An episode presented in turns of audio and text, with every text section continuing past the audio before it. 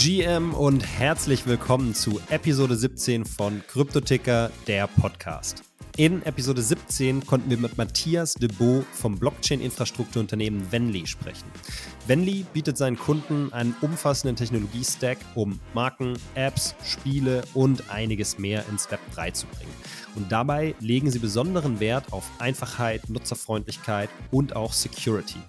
Dass dieses Konzept aufgeht, zeigen dann auch Kunden wie The Sandbox und einige weitere prominente Beispiele.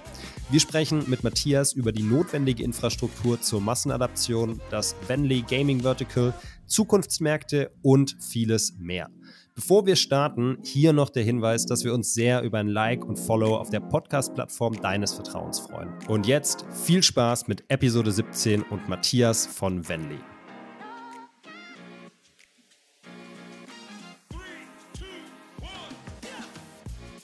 Matthias, pleasure having you here. Uh, you're from Venly and we're live at NFT Paris. And before we actually go into what Venly is and what you do, uh, I would just love to know, like, how how is your impression? Have you spent the day yesterday already here? It's the second day right now.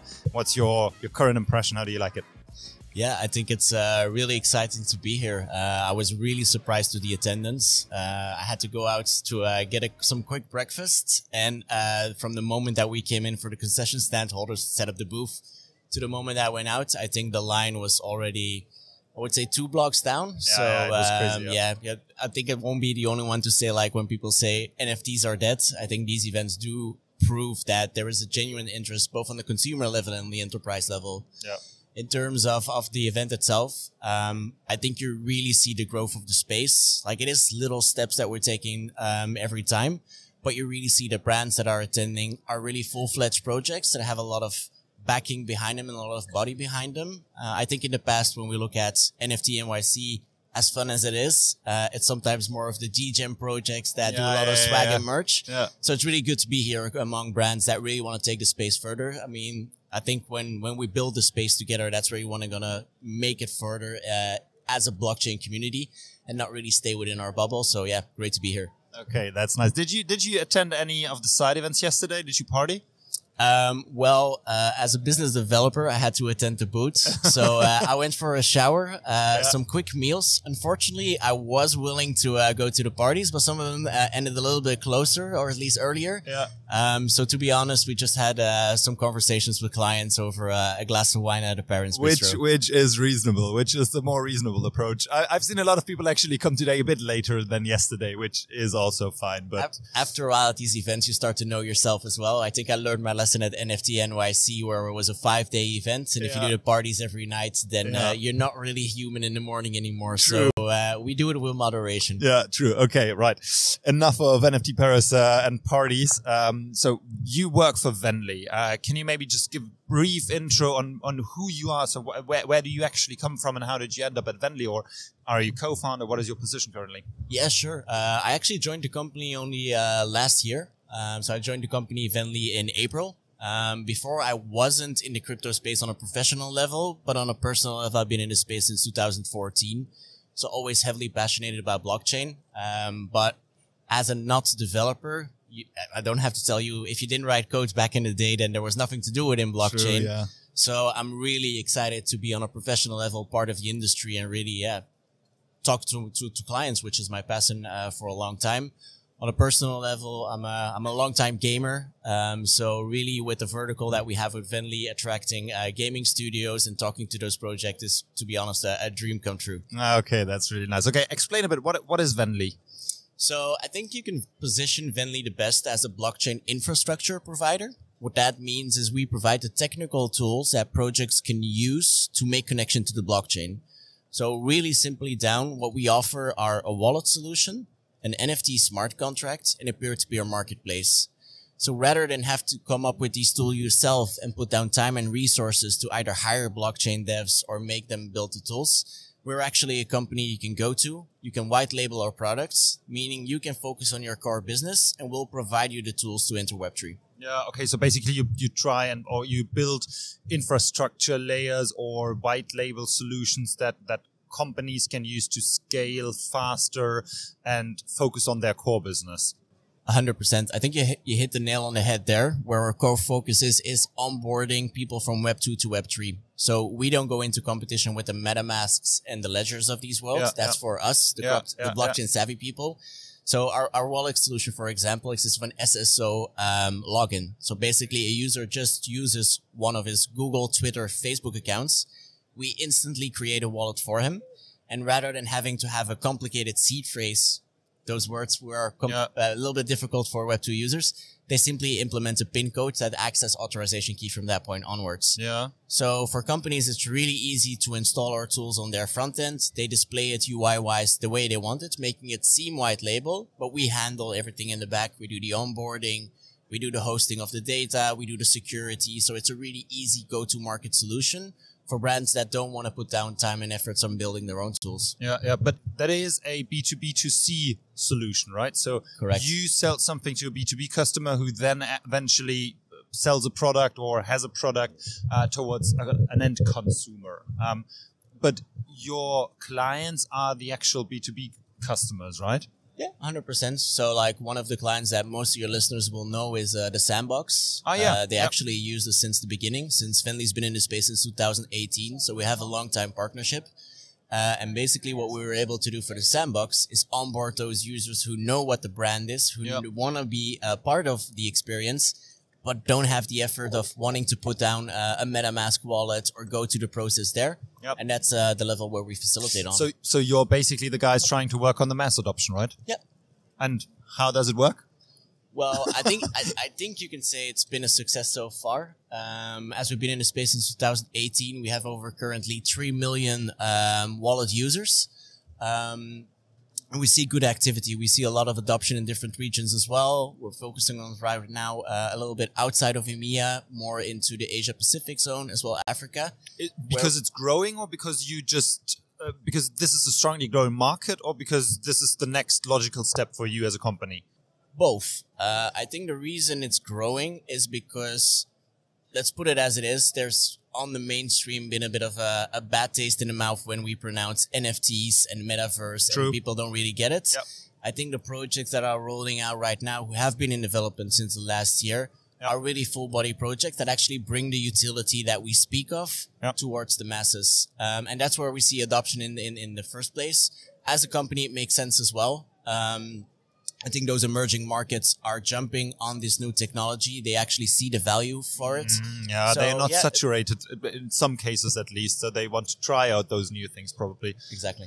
Uh, and and you said something about your gaming uh, vertical, uh, where where that is your background. So you obviously really are happy with that. Can you get a bit more into detail on that? Yeah, sure. Um, I think the gaming space is not necessarily against Web3 gaming, but inherently they've been the gamers where, where free to play came out, have been felt a little bit screwed with monetization level, with Yeah, loot yeah. boxes. Um, so hence, Web3 gaming isn't as clear cut to go to market. Yeah. So the tools that we provide actually allow Web3 games to push the whole blockchain aspect to the background, Mm-hmm. show the utility to the end users, but have a Web2 experience where the space can grow for now is I think that we really, or at least the gaming uh, studios, really focus on the games and provide good games in the first place, and then we'll add utility onto it later. Because we can bring people with all the blockchain bells and whistles to a game, but if the game's not good, like people are not gonna stay. And I think that's where the space will evolve to. Yeah, yeah, yeah. I think also, and and I mean, there are probably, or there are certainly other examples, but I think there were a lot of cases where in the last one or two years, um, a blockchain game, say it like that, um, either had tokenomics that were eventually more of a Ponzinomics type, right? Or if they were uh, from the tokenomics perspective or from from the blockchain perspective, well, the game was shit. Um, so that wasn't really attractive to to most of the people, to to any of the people actually. As said, there are other examples, but what I find interesting is that, as far as I know, many gamers actually are quite well, n- let's say not positive towards uh, blockchain and, and Web3 because from, from their perspective, at least that's what I've heard, it's just another monetization layer and it doesn't add any value for them as gamers. Can, can do you have an opinion on that? Like, do you think that uh, What's your perspective? How can blockchain really help also the gamers and really make stuff attractive for them? I think understanding the tech is the first place to start, both on a consumer level as on the developer level. I mean, we're quite early in the space. Blockchain has been, uh, Bitcoin has been around for a while now, but Web3 is really in its infancy. Yeah. Um, and then I go back to that utility. Like, what does utility mean? Does it stay within the game? Does it become real life utility? And this is where gamers will start seeing value. Unknown is a bit un- unloved, right? Um, as long as we don't start showcasing what blockchain can do, it will always be in their minds a form of monetization, which doesn't have to be like you can make a game completely built on community by sharing value to the community and providing extra experiences without even having monetization in it. An NFT could be basically free of charge, but provide immense value. And value doesn't always have to be monetization, in my opinion. Moment, jetzt gibt es erstmal ein bisschen Werbung. Und zwar für Kryptoticker. Kryptoticker ist nämlich viel mehr als nur dieser Podcast. Kryptoticker ist die Community rund um Kryptowährungen, Web3, NFTs und allem, was dazugehört. Bereits seit 2015 kümmert sich das Team von Kryptoticker darum, Neulingen und Profis eine Heimat im Kryptospace zu bieten. Auf kryptoticker.io findest du jeden Tag neue Artikel und Insights, prall gefüllt mit News, Tipps, Hintergrundinfos und spannenden Einblicken. Im Kryptoticker Discord kannst du dich außerdem mit Tausenden von Gleichgesinnten austauschen, Fragen stellen, Kontakte knüpfen und vieles mehr. Schau am besten gleich jetzt in die Show Notes, denn da findest du alle Links zu Kryptoticker und kannst direkt ein Teil der Community werden.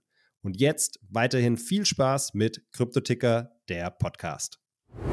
How many people are you right now in Venly? Um, so right now we're 60. Um, we're actually 60? 60, Six 60, zero? 60. Okay. We're actually growing quite fast. Yeah. Uh, we finalized our Series A uh, last year in That May. That would have been my next question, yeah. yes, for 22 million. So the timing was great on that. Uh, yeah. But it does allow us to really put our heads down, look forward in the market, not Yeah. be shaken by the current trends. Um, it doesn't mean that it doesn't bother us. Like we, Yeah, we are, of course, as well shaken if we see like stuff like the FTX decision area happen. Um, but I think like as a space, we're new tech. You always have bad actors and good actors in every aspect of life, either in business, in real life.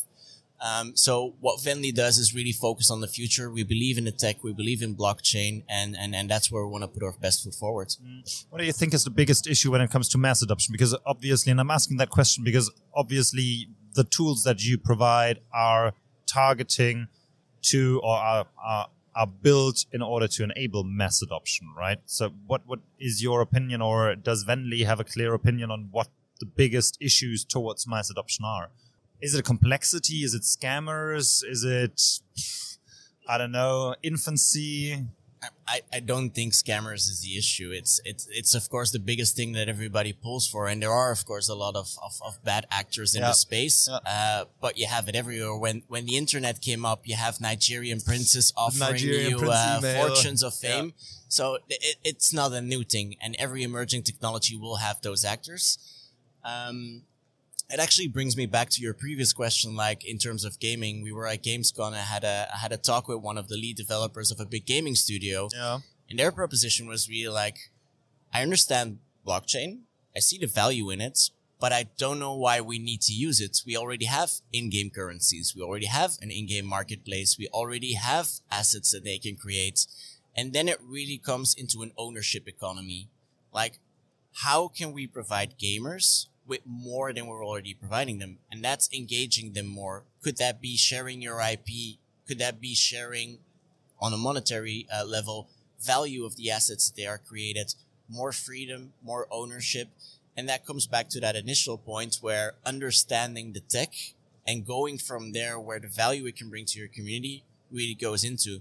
So I think in terms of, of, of gaming, we should just build great games. Yeah. And if blockchain can be an additional layer that brings value and utility, you should do it. But I'm definitely not going to be the person that preach like Web3 gaming is going to take over. It's going to take time to grow, but it was the same with mobile gaming. Like as a ah, gamer true. myself, I remember when Angry Birds came out, like, yeah, but that's not gaming. And as Yeah, a console yeah, gamer, yeah. PC gamers would probably say the same about me. Like console gaming is not gaming. So as gamers, we love to shoot in our own foots and uh, think that sometimes our platform is the best, which is an, an inherent humanly thing. Uh, but I think space and tech needs to grow, and we'll see where we end up. But there is a lot of potential there. Okay, yeah, that's that's that's a funny point of view or an interesting point of view as well. I, I like that. Um, what what is how do you spend your days currently? Do you have a certain focus on on what you build at the moment, on what you focus on? Yeah, sure. Um, so as a business developer, my, my main goal is to talk to clients. Um, the tech is already complicated enough as we are a, a, a back-end technology provider. The, the technical conversation often go quite deep. Yeah, yeah, yeah. Um, so that's where we're seeing client conversations as well that explaining what you actually do and the value that your products offer are often needed. Because if you don't speak to a CTO, translation gets lost easily. Yeah, true. Um, yeah. So the main focus is to make sure that the value proposition that we have is clearly communicated, uh, and that translates into networking events, uh, talking to the right people, and, mm. setting up conversations with potential clients. Mm-hmm. Are you hiring new people? Um, well, we had a big hiring round around the summer as we're scaling up quite fast. Yeah. Um, if people are interested in what we do, they can definitely go to our, our website. Yeah. Developers can look at our documentation there. Yeah. I know there's some currently some dev uh, um, career opportunities on the website, yeah. Um, but we have a career landing page. So everybody, if they're looking for a job, can definitely go to Venly and see what's up anything else that that might be interesting that that just pops up um, or did you get your message uh, to the listeners? Yeah, I think I think the main message is come across. I've told a little bit about myself. Yeah, yeah, uh, I think I've explained Venly pretty well. Um, perhaps an out of the box message would be like, don't hesitate to try new things on a developer level. Is like test the tech out. It's it's it's open. It's out there. Um, people can mess around with it, but also on a consumer level, tools like ourselves provide you with the tools to easily make that connection to the blockchain through social logins and a wallet. But even with MetaMask, like be, now I'm not going to say the sentence be bold because we all know where that okay, leads. Yeah, uh, yeah. But yeah, just, just try new things. And by experiencing new things, um, you actually see the value in it or not, which is fair enough. Yeah. I mean, everybody's cookie crumbles uh, a certain way. So, um, blockchain might not be for everybody. I at least see the value in it. And I think with NFT Paris, it shows that I'm not the only one that sees it that way. That's a good one. Okay. Then let me just end our podcast session with uh, some either or questions. Um, I think you get get the game how it works. Um, for you, what is it? Bitcoin or Ethereum? Bitcoin. Twitter or LinkedIn? Twitter. OpenSea or Blur? OpenSea. Uh, Bored Ape Yacht Club or CryptoPunk? That's a difficult one. I would say Bored Ape Yacht Club. Okay, and uh, croissant or pain au chocolat? Pain au chocolat. Oh, really? You're the first one. Everybody else told me croissant. I like that one. Okay, have a good one. Uh, all the best at NFT Paris and all the best with Venly and your personal uh, future. Thank you very much for being here. Thank you so much for your time. Same to you. Vielen Dank fürs Zuhören.